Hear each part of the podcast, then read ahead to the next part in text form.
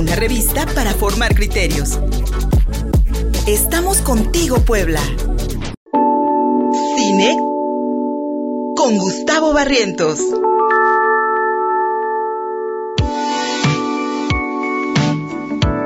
10 con 50, mi querido Gustavo Barrientos, tienes un invitado de lujo este viernes ya en la línea telefónica, Carlos Trujano. Así es, mi estimado, pues te presento a Carlos Trujano que ya había participado con nosotros previamente porque es ganador justamente de la Diosa de Plata 2018 y ya lo habíamos presentado aquí en este espacio y ahora también resultó elegido como uno de los proyectos apoyados por Focine, que, eh, bueno, de uno de los seis proyectos que van a estar aquí producidos en Puebla y que pues van a reactivar enormemente la industria fílmica poblana. Mi estimado Carlos, ¿cómo estás? Hola, gracias por la invitación. Todo bien allá. Carlos, cuéntanos, ah, platícanos sobre RATS, este proyecto que pues va a ser tu ópera prima como director de largometraje, que pues tú ya tienes una amplia experiencia como, como director de cortometraje, de hecho estás terminando eh, algunos todavía, este, otros están también algunos en circuito todavía. Entonces cuéntanos eh, a qué te vas a enfrentar con RATS. Bueno, pues Hashtag Rats es un largometraje que, con el que aplicamos desde la Escuela de Cinematografía y Medios Audiovisuales, es decir, en una universidad, y digamos que, la escuela ganó para poder producir ópera prima de ficción, y pues es, es un reto distinto, ¿no? Alguna vez escuché que decían que el largometraje es un deporte diferente al corto, y espero que no tanto, ¿no? Más bien estoy esperando que lo que hayamos hecho antes con los cortos nos sirva como como un aprendizaje suficiente para poder eh, llevar a cabo este proyecto que es totalmente poblano, va a filmarse completamente en la ciudad de Puebla, seguramente en algún momento nos verán ahí cerrando una calle o algo, no nos odien, pero justamente es para retratar las calles, retratar una historia que ocurre completamente en la ciudad y nuestro principal interés es que la gente de Puebla la quiera ver, ¿no? La cinta propia y cuando la estrenemos en algún lugar, pues tengan toda la intención de, de verla y sentir la suya. ¿Y de qué trata este, mi estimado Carlos? ¿Nos puedes contar? Claro, eh, la película trata de un, de un barítono joven que ya terminó sus estudios y quiere hacerse de un hombre en el medio de la música y después de sufrir un acto delictivo hace un grupo en redes sociales junto a sus amigos para llamar a la justicia desde la sociedad. Eh, y en el camino, bueno, también va buscando la manera de poder conseguir lo que necesita para, para ser reconocido como artista local y, bueno, trascender. Entonces, eh, justamente creo que todos aquellos que tenemos una intención de meternos, no solo un medio dentro de lo artístico, ¿no? Eh, o cultural, sino cualquier, con cualquier medio y, venimos un poco de, la nada, nos vamos a sentir identificados en esta necesidad de, pues, de, llegar lejos, ¿no? Y, y el personaje es lo que intenta hacer a lo largo de la película. Y fíjate que ahorita mencionas de qué la película, sí encuentro mucha línea de lo que ha sido tu trabajo como cineasta, ¿no? Con cortometrajes como Desaparecido, que también hablabas justamente de esta incidencia eh, delictiva, ¿no? Y cómo nos afecta en el cotidiano, ¿no? Que pasa un crimen al lado de una calle muy transitada, ¿no? Entonces, eh, creo que, que continúas evolucionando, ¿no? Este discurso de la sociedad y cómo se relaciona con los con los eventos delictivos, ¿no? ¿Cómo a la sociedad estas incidencias? Sí, pues lo que pasa es que siempre parto a escribir desde el miedo, ¿no? Entonces en este caso el miedo a qué tendríamos que vernos obligados a hacer con tal de lograr lo que queremos, que es una constante igual como en lo que escribo.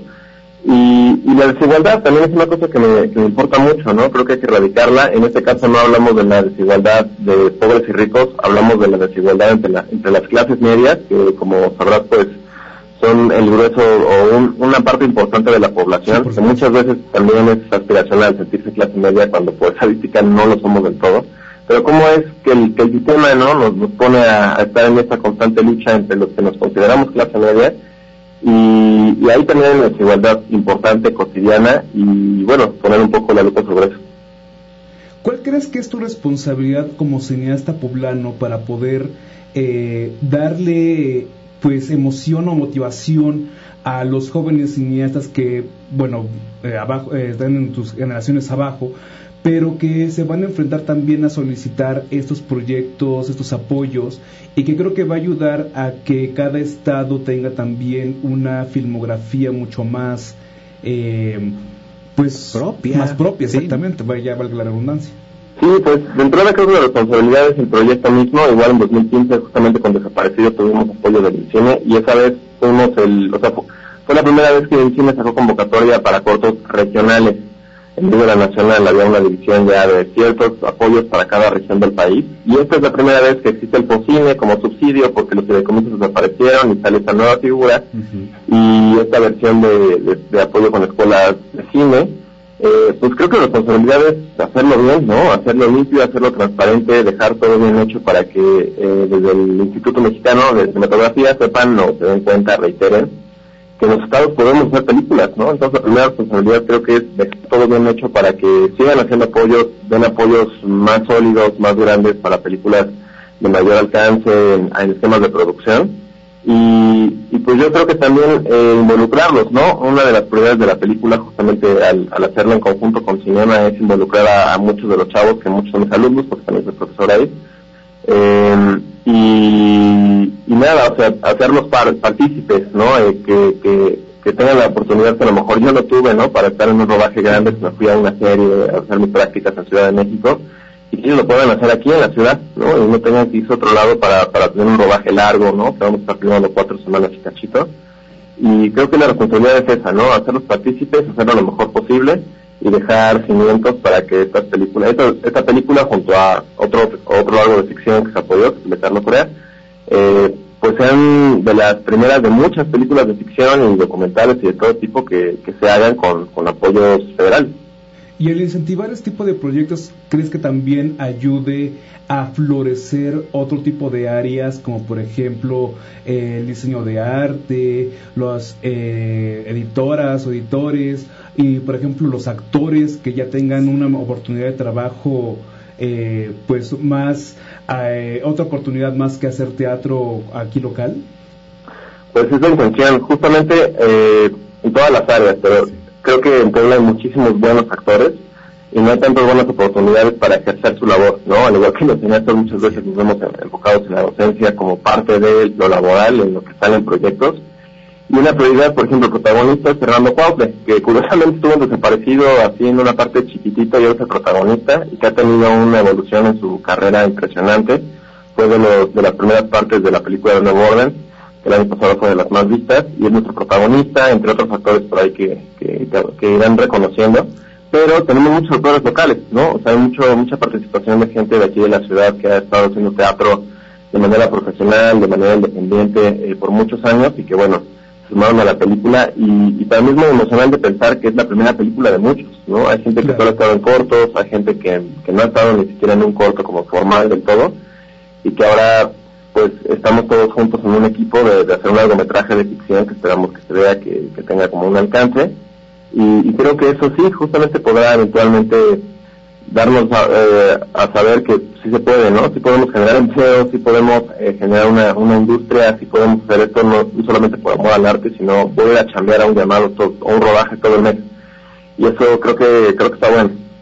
Excelente. Carlos Trujano, te saluda Luis Fernando Soto. Pues bueno, muchos de los cinéfilos, cinéfilos locales ya estamos emocionados con Rats. ¿Para cuándo estarían filmando? Eh, vamos a filmar eh, este año, por cuestiones de la convocatoria, digamos que a diferencia de como de antes, es sí o sí este año, a finales, posiblemente en octubre, en noviembre, eh, cuatro semanas y cachito, y bueno, el, el, proceso es largo, seguramente la terminaremos el siguiente año en postproducción, para el siguiente año, ¿no? En 2023, empezar a presentar. Ojalá, ojalá para que la veamos en la pantalla grande. Y que nos des la primicia del estreno, por, favor. sabes que pues, te quiere y te aprecia. Muchísimas gracias, Carlos Trujano, y muchísimas gracias, mi querido Gustavo Barrientos, y pues sí, ver a Puebla en la pantalla grande y sobre todo con un tema tan importante como la desigualdad, que es algo bueno, este municipio poblano sabemos perfectamente que es uno de los más desiguales y pobres del país. Y verla reflejada y con el talento de Carlos va a ser bastante interesante. Gus, ¿dónde te encontramos, amigo? Me pueden encontrar en Twitter como arroba gusipacio, en mi página de Facebook Gus Barrientos y la próxima semana inicio mi taller de mirada queer, también aquí ya lo estaremos promocionando. Perfecto. Gracias, mi querida Mari Suárez en los controles técnicos y muchísimas gracias a ustedes por acompañarnos en estos cinco días de Contigo Puebla aquí en ABC Radio, en contigopuebla.mx, más información. Hasta el lunes. そうです。